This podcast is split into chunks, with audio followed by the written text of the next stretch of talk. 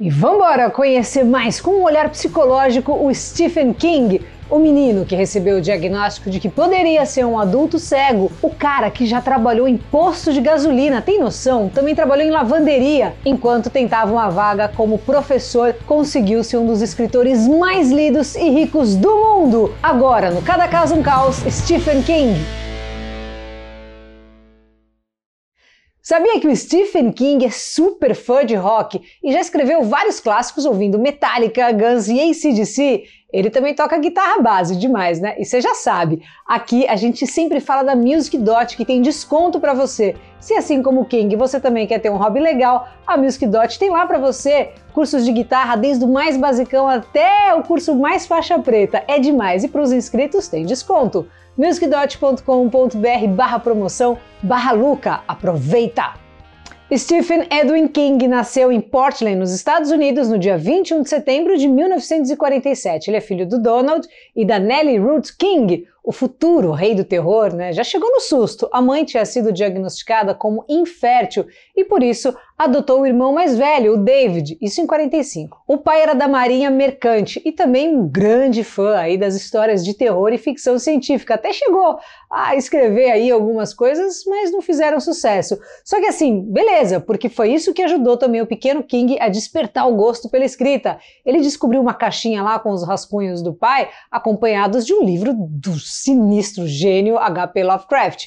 Mas isso só depois que o pai, ó, já tinha sumido na neblina, meteu a clássica, vou ali comprar o um cigarrinho e já volto. E não é modo de falar não, ele realmente meteu essa. Na época, o Stephen tinha só dois aninhos. Já a dona Ruth era correria e ralava em três trampos ao mesmo tempo para botar comida ali na mesa dos King. Quando ela não tinha a grana ali para pagar uma babá, ela deixava os irmãos sozinhos lendo histórias ali um para o outro. O que também não era fácil ali para o menino que, além de super míope, também sofria de degeneração macular, que é uma doença de retina que dá uma perda ali no centro do campo da visão, falando bem assim, né, por cima, mas com o tempo pode levar a cegueira completa. Imagina ele moleque ouvindo isso. Além disso, ainda pequenote ali com seus seis anos, o Stephen passou por uma crise de sarampo hardcore, junto com uma série de infecções bacterianas no ouvido que deixaram ele de cama por quase um ano. As infecções por si só já eram assim incrivelmente dolorosas, mas o tratamento que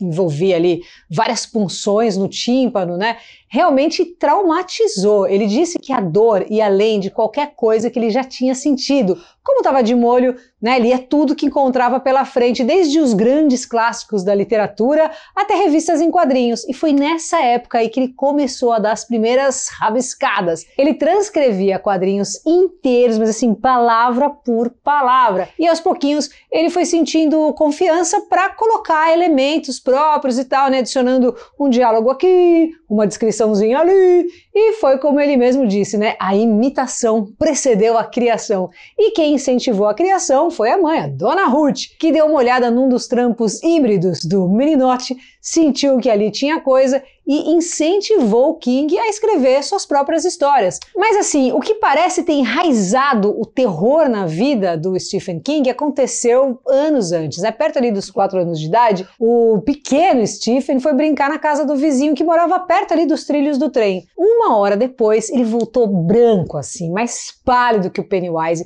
sem falar uma palavra, completamente em choque. A dona Ruth foi descobrir depois que quando estava brincando ali perto dos trilhos, o amigo dele acabou sendo atropelado por um trem de carga. Então é possível que o Stephen tenha presenciado tudo isso ou visto o resultado dessa tragédia. Apesar do Stephen não ter memória nenhuma disso, a escritora e psiquiatra Janet Jepson Asimov disse uma vez a ele que ele escreve sobre isso até hoje.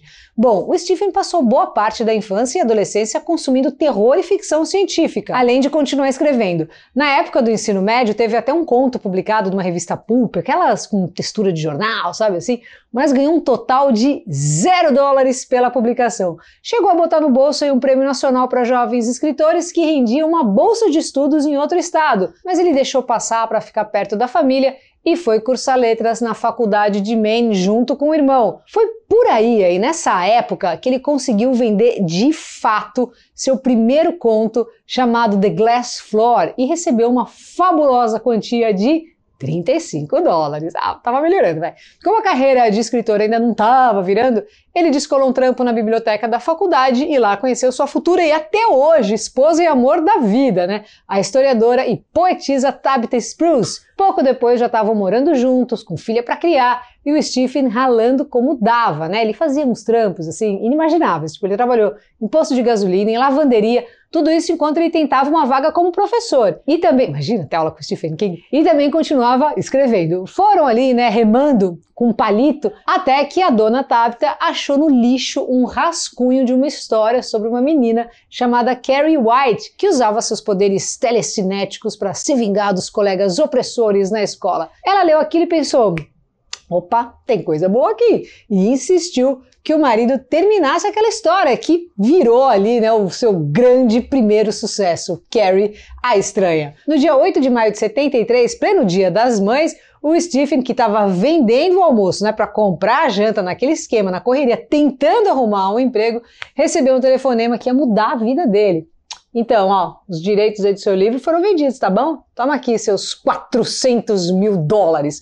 O Stephen tinha finalmente se tornado um escritor profissional e não só isso, hein? Não demorou para que ele virasse um verdadeiro fenômeno da cultura pop da época, né? Alcançando aí como escritor um patamar só antes atingido por atletas profissionais, né? Por músicos, popstars e tudo mais. Ali pro meio dos 80 já era zilhardário e tinha bagagem o suficiente para carregar a alcunha de mestre do terror, emplacando hits com R maiúsculo como A Hora do Vampiro, né? O Iluminado, Cujo, A Coisa, Cemitério Maldito, enfim.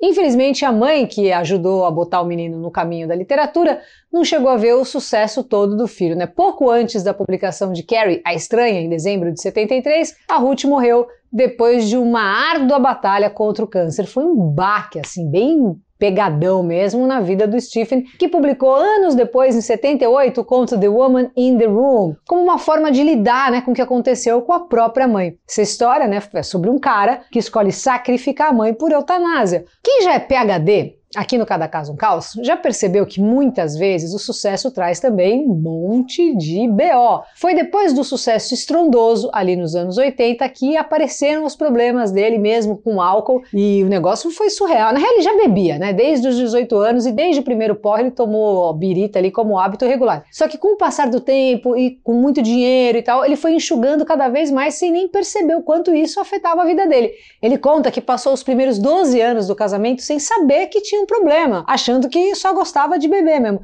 Ele só se deu conta do tamanho da treta quando foi reciclar o lixo e viu a pilha de garrafas vazias que ele acumulou. Mas isso não fez ele parar, não. Ao invés disso, ele resolveu adicionar uma pitada de farinha à receita e começou a dar altas narigadas. Aí é downhill, né? Passava as noites cheirando, escrevendo, ficava lá que nem louco. Foi aí que a dona Tabita resolveu dar um veja bem, juntou os amigos e meteu a intervenção antes dele quicar no fundo do poço. E aí mandou o ultimato, né? Ou você fica sóbrio ou área. E ele, sabiamente, escolheu a sobriedade. Disse sim para rehab e tá limpo desde o final dos anos 80, mas mesmo escapando dos tóxicos e tudo, quase encontrou Jesus em 99. Tava lá bonecão fazendo sua caminhada matinal quando foi atropelado com tudo por uma minivan e deu ali com a cabeça no para-brisa, meteu a jaca com tudo, mas a porrada foi tão violenta que ele teve uma concussão, triturou a bacia, quebrou várias costelas, fraturou o fêmur e teve o pulmão perfurado. Pensa nisso, ele ficou tão zoado que quase tiveram que amputar a perna dele, mas acabou não precisando, ainda bem, né? Mesmo assim, num período de 10 dias, ele passou por cinco cirurgias e precisou de uma longa e rigorosíssima fisioterapia para conseguir se recuperar. Comentando aí sobre o caso, até recente, né, em 2019, ele disse que o que rolou mudou a forma dele de ver a vida e que cada dia, desde aquele acidente, tem sido uma dádiva. Para se vingar, ele criou um personagem inspirado do motorista para um dos seus maiores sucessos, a série Torre Negra, e fez questão de fazer bem assim, motorista imprudente, meio estúpido, como ele falou, né? E outra, ele comprou a van que atropelou ele por 1.500 dólares só para depois descer a marretada. O Stephen, além de ser um dos maiores autores de todos os tempos, foi quem definiu o que é terror para toda uma geração.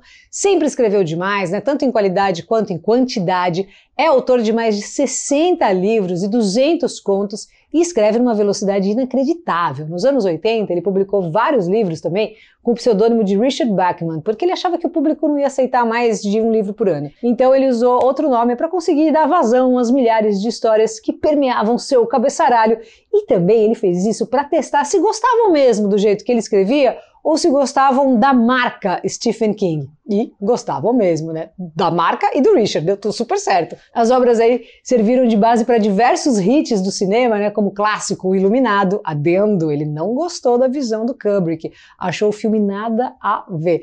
O agoniante, né? Louca Obsessão, que deu um Oscar aí para maravilhosa Kate Bates. O famosíssimo It e sabe Um Sonho de Liberdade? Também foi inspirado em um conto do King. Também ataca de ator e manda super bem, já fez várias participações, assim, inclusive uma muito legal em Sons of Anarchy, né? Foi excelente. Além disso, já tocou guitarra base numa banda só de escritores famosos que chama The Rock Bottom Reminders e chegou a dividir o palco com o criador dos Simpsons, Matt Groening. Veja só você, cada coisa, hein? O grande mestre do terror já está no setentinha, continua sendo um ícone e não parece, ainda bem que vai parar tão cedo. E é disso que a gente gosta, né? Comenta aí, inclusive, qual obra do mestre que você mais curte. Bom, e falando em mestre, vamos ver o nosso psicólogo, psicanalista e professor Davi Flores. Fala aí, Davi. Fala Luca, levando-se em consideração que o tema é Stephen King, não me ocorreu outra coisa senão pensar nas associações entre terror e psicanálise. A psicanálise, como muitos sabem, versa sobre o medo e diversas facetas dele, como, por exemplo, pânico, angústia, as hesitações, os espantos, os horrores, e estabelece uma série de associações entre as antecipações mentais, as descargas imediatas no momento de uma cena terrorífica e os efeitos psíquicos disso. Decidi escolher então uma faceta do trabalho psicanalítico a respeito desse tema, que nós encontramos num texto de 1919 do Freud, intitulado O Estranho Familiar, título inclusive digno né, do título de um filme de terror. Nesse extenso trabalho do Freud, Freud discute essa experiência psíquica paradoxal de estranhar alguma coisa que ao mesmo tempo parece familiar, analisando o conto de Hoffman chamado O Homem de Areia. É, vou direto para o final do trabalho, no qual Freud identifica que a principal questão, o principal medo que corre dentro desse conto, tanto vivido pelo Nathaniel, protagonista, quanto vivido pelo Homem de Areia, é o medo da cegueira. E Freud associa no texto o medo da cegueira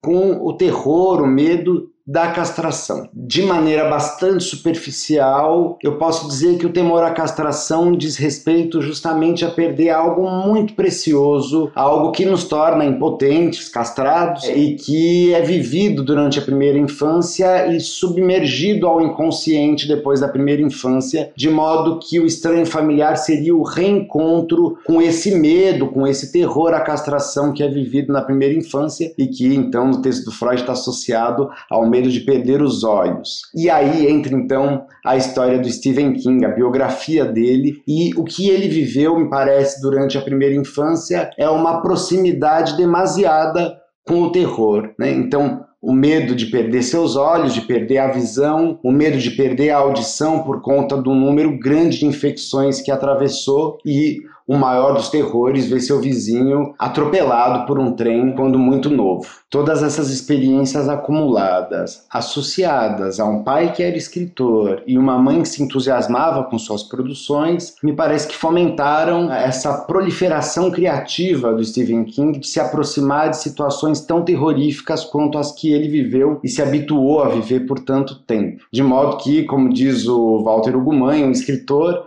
apavorado com o escuro, se amigou do próprio medo. Por fim, me parece interessante fazer uma pequena associação entre a cena recente que o Stephen King vive de ser atropelado por uma van e a história de sua infância, de quando seu amigo é atropelado por um trem e ele vê a morte de seu amigo com seus próprios olhos. Me parece que nessa situação mais recente, o Stephen King consegue encontrar uma solução catártica, uma descarga de energia retida na cena congelada da primeira infância, já que Com o trem que atropelou seu amigo, ele nada pôde fazer, e dessa vez, na cena da van, ele compra a van, marreta ela, se vinga de algum modo daquilo que ele não pôde se vingar quando pequeno, ao ver seu amigo ser destruído. Um beijo grande para você, Luca, valeu!